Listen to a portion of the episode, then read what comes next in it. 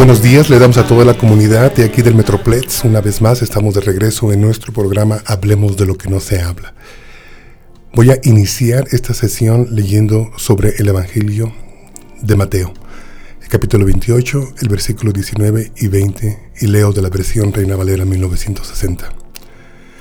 Y dice Jesús hablando, por tanto, id y haced discípulos a todas las naciones, bautizándolos en el nombre del Padre, del Hijo y del Espíritu Santo, enseñándoles que guarden todas las cosas que os he mandado.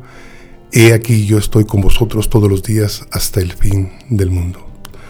Dos cosas. Aquí podemos ver lo que nosotros conocemos dentro de la iglesia evangélica y la congregación mesiánica, lo que es la gran comisión, el gran mandamiento de la responsabilidad que tenemos todos de enfocarnos en ese discipulado que le debemos al Señor, porque Él no lo mandó, no lo va a demandar de nuestras manos, y también nos dio las instrucciones del bautismo, en el nombre del Padre, del Hijo y del Espíritu Santo, que guarden todas las cosas que Él había mandado, todos sus mandamientos, pero lo más importante de esta porción es su presencia. Y Él nos da esa garantía de que Él iba a estar con aquellos discípulos, juntamente con nosotros, todos los días hasta el fin del mundo. Bueno, ¿por qué necesitamos tanto la presencia del Señor? Yo creo que no quiero entrar en ese argumento si la presencia de Dios se pierde o no se pierde, pero sí quisiera llevarlos a cada uno de ustedes a evaluar qué tan importante es en nuestras vidas la presencia del Eterno.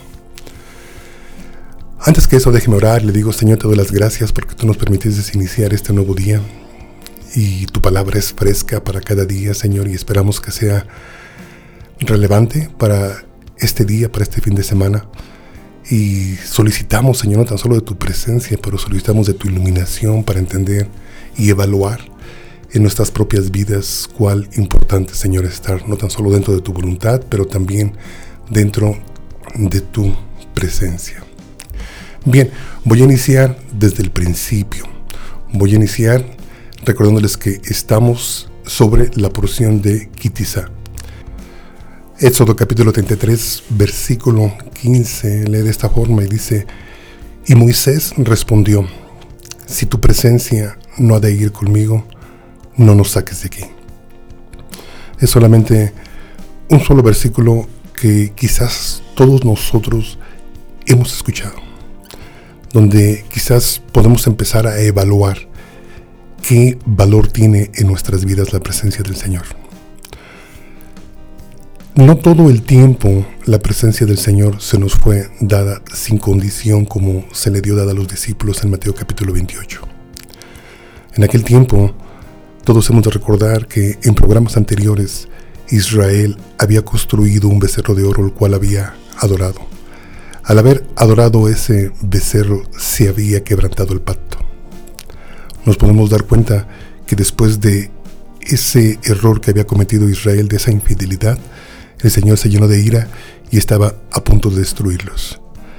Cuando el Señor decide proceder, continuar y seguir con el plan del rescate de Israel y llevarlos a la tierra prometida, le da la mala noticia a Moisés que solamente iba a mandar a su ángel, pero que él no iba a ir con él.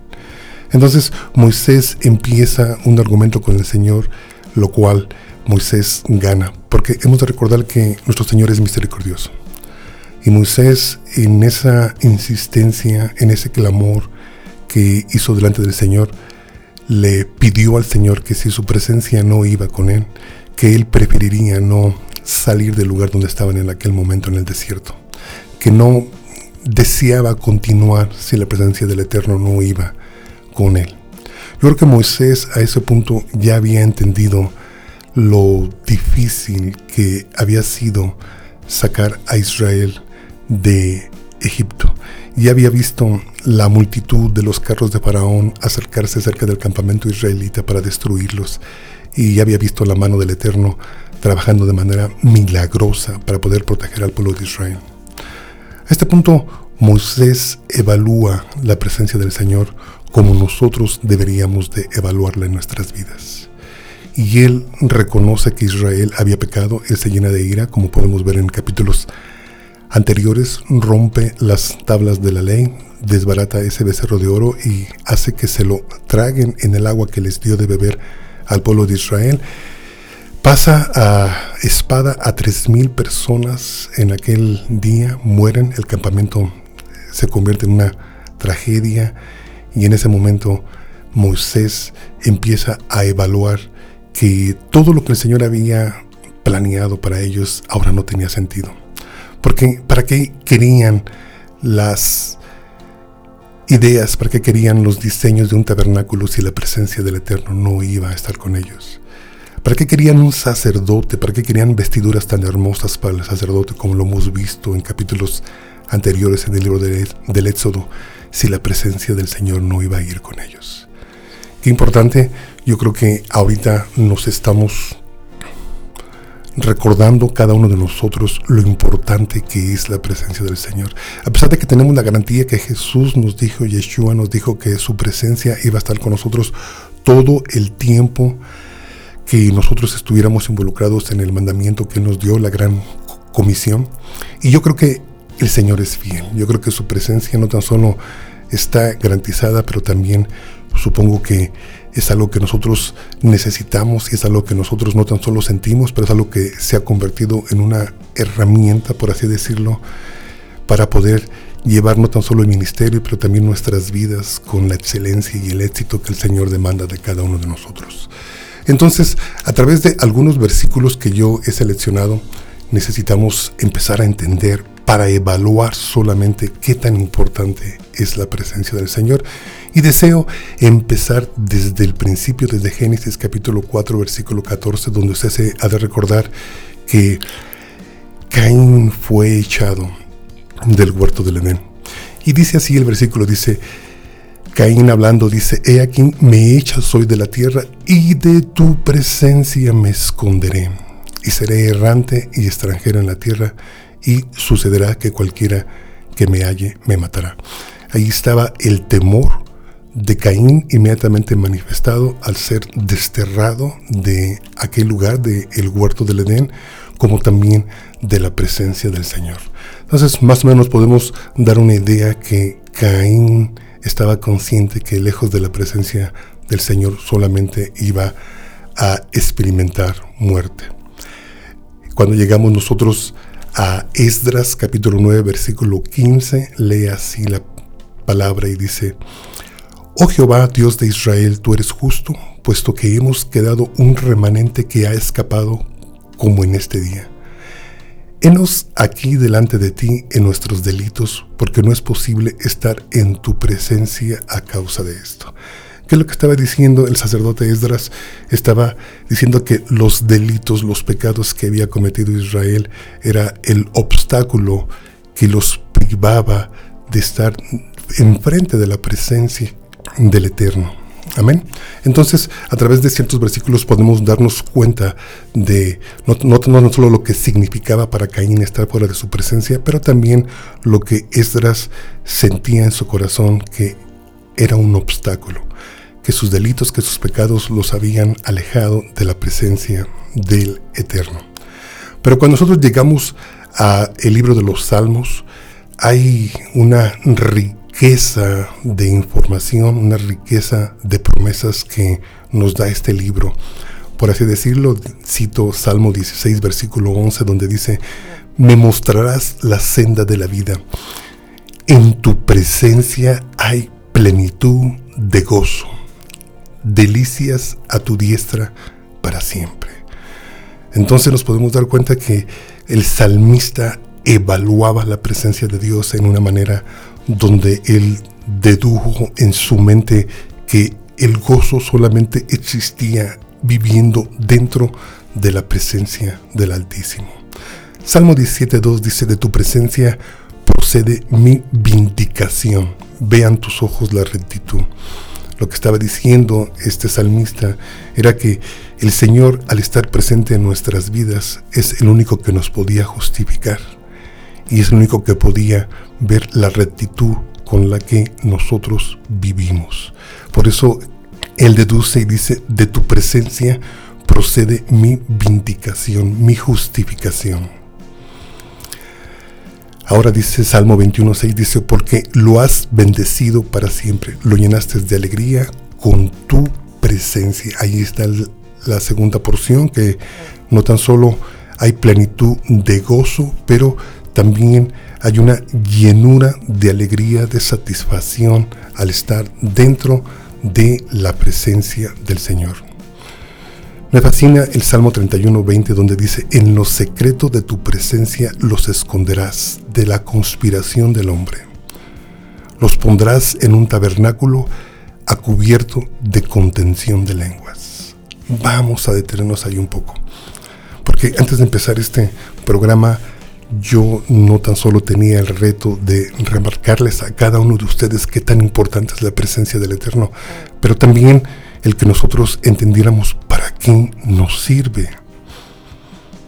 No tan solo que la necesitamos, pero el salmista en capítulo 31, Salmo 31, versículo 20, nos dice que en lo secreto de la presencia del Eterno somos escondidos de toda conspiración que el hombre levanta con nosotros y que somos protegidos y que somos cubiertos en un tabernáculo donde se contiene la lengua, que se contiene todo lo que el hombre blasfema en contra de nosotros. Salmo 88, versículo 2 dice, llegue mi oración a tu presencia incline tu oído a mi clamor. No queremos solamente orar al aire, queremos que esas oraciones que nosotros elevamos al Altísimo puedan subir más allá de nuestro mundo natural y que puedan penetrar el lugar donde el Eterno habita. Llegue mi oración a tu presencia, inclina tu oído a mi clamor. Versículo 119, versículo 58 dice, tu presencia supliqué de todo corazón. Ten misericordia de mí según tu palabra. Este versículo me da la idea de que a veces dentro de nuestras iglesias tenemos la curiosidad o tenemos la fórmula de que solamente con ayuno podemos obtener la presencia del Señor. Y que el ayuno es muy bueno, desde luego. Pero también aquí nos da algo mucho, muy importante que el salmista está revelando y dice que él suplicaba de todo corazón. Y decía, ten misericordia de mí. Y lo hacía pidiendo que la presencia del Altísimo se extendiera hacia su vida.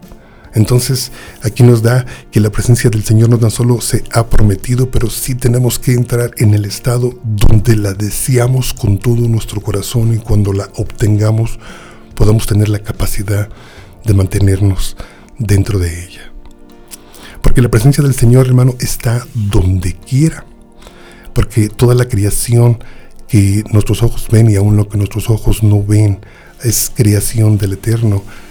Pero tenemos que entender algo mucho, muy importante. La presencia del Señor se manifiesta en diferente forma dependiendo el lugar en el que nosotros estemos.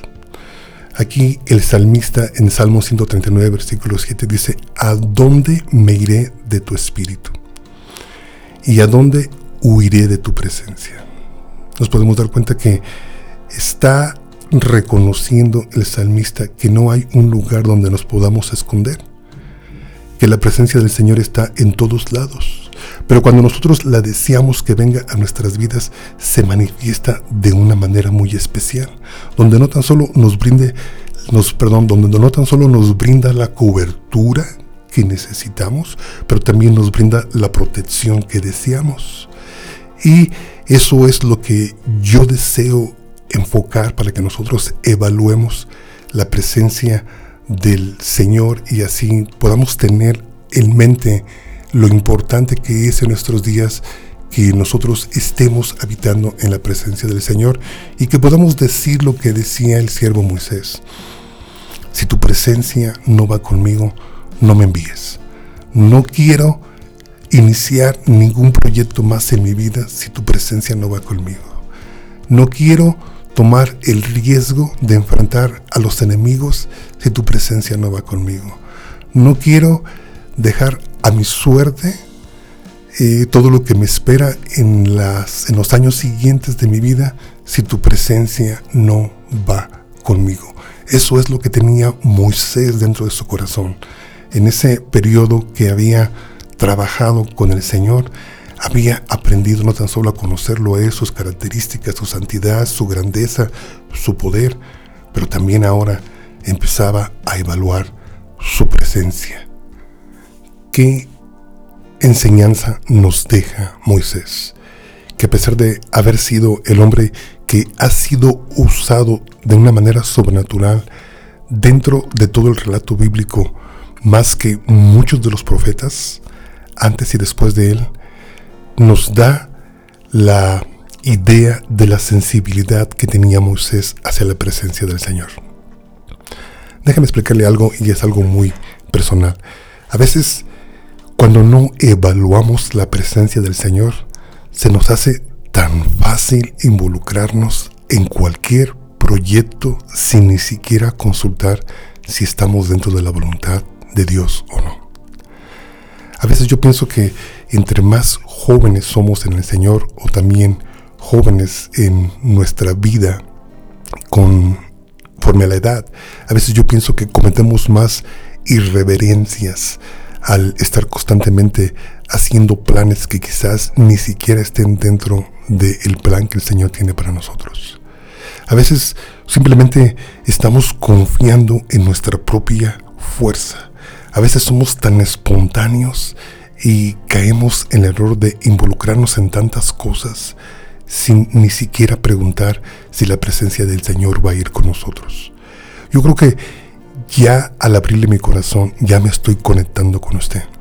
Yo mismo como pastor he tenido que reconocer en este día, antes de empezar este programa, qué tan importante es la presencia de Dios en mi vida.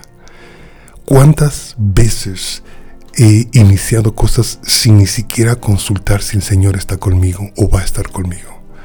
¿Cuántas veces he cometido esa irreverencia de solamente salir con mi propia fuerza a iniciar proyectos?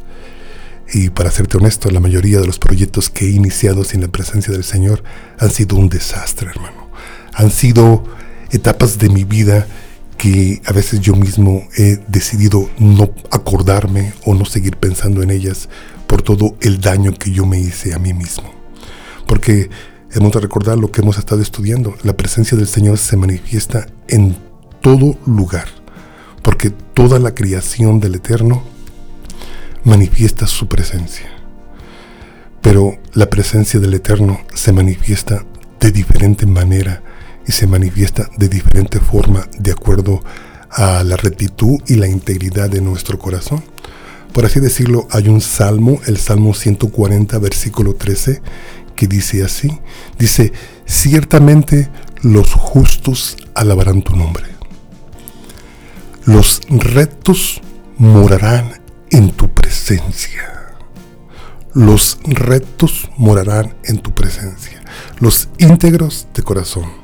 Los que están no tan solo deseando tu presencia, pero también la valúan más que el oro y más que la plata. Más que cualquier proyecto o cualquier sueño que yo tenga en mi vida personal. Yo creo que ese es el mensaje que yo deseo traer para cada uno de ustedes y que terminemos este fin de semana poniéndonos un reto. Que en los siguientes proyectos que tenemos en nuestras vidas vamos a buscar la voluntad del Eterno, pero también vamos a buscar y vamos a preguntar si su presencia va a ir con nosotros en esos proyectos. Cualquiera que sea, hermano, buscando un trabajo, buscando una casa, iniciando un ministerio, cualquier proyecto que nosotros iniciemos, tenemos que tener la seguridad de que la presencia del Señor va a ir con nosotros. Fíjese, yo quiero que usted se enfoque en Éxodo 33 y vea cómo aún Moisés tuvo la capacidad de llevar esta charla, esta plática al punto donde le pidió al Señor que le diera una prueba de que su presencia realmente iba a estar con él. Y nosotros podemos hacer lo mismo porque por eso las escrituras están escritas, están escritas para nosotros, para guiarnos, para hacernos comprender lo que otros comprendieron en sus tiempos. Y para que nosotros en los tiempos en los que vivimos podamos aplicar estas porciones de la instrucción bíblica a nuestras vidas constantemente y así poder vivir debajo de la excelencia que la palabra del Señor nos enseña, nos instruye, pero también debajo de la presencia y la voluntad del Eterno. Hermano, se nos está acabando el tiempo. Mi teléfono es el 214-212-7676. E insisto, quiero dejarte con la mentalidad de la importancia de la presencia del Eterno en tu vida. Hermano, yo te pido, te suplico que puedas evaluar, que puedas detenerte un momento en tus caminos, en tus planes, en tus proyectos y puedas preguntarte a ti mismo, ¿está el Señor conmigo o no? Qué importante porque de esa forma podemos regresar, podemos instruirnos en la palabra y podemos alinearnos con su voluntad y en ese momento podemos empezar a clamar como Moisés clamó, si tu presencia no va conmigo, no me envíes. Hermano, que el Señor te bendiga. Recuerda, mi teléfono es el 214-212-7676 y no estamos en este programa para provocar ningún argumento. Recuerda que la presencia del Eterno no significa la salvación de nuestra alma. Son dos cosas bastante diferentes. Podemos ser salvos y vivir todavía una vida llena de mediocridad, de errores y no disfrutando realmente lo que el Eterno quiere que nosotros disfrutemos. Lo que el Eterno quiere es que nosotros disfrutemos su presencia porque como lo hemos leído ya en todos los versículos de Salmos, en su presencia no tan solo hay plenitud de gozo, pero en su presencia hay una llenura de alegría todos los días que podemos habitar en ella. Hermano, mi teléfono es el 214-212-7676 y quizás tú digas, hermano, necesito que me ayude a alcanzar ese nivel como lo alcanzó Moisés. Necesito que usted me guíe, me ilumine y me encamine al lugar donde puedo habitar constantemente en la presencia del Altísimo. Mi teléfono es el 214-212-7676 y recuerda que el Eterno te bendiga y Shabbat Shalom. Bendiciones. Amén.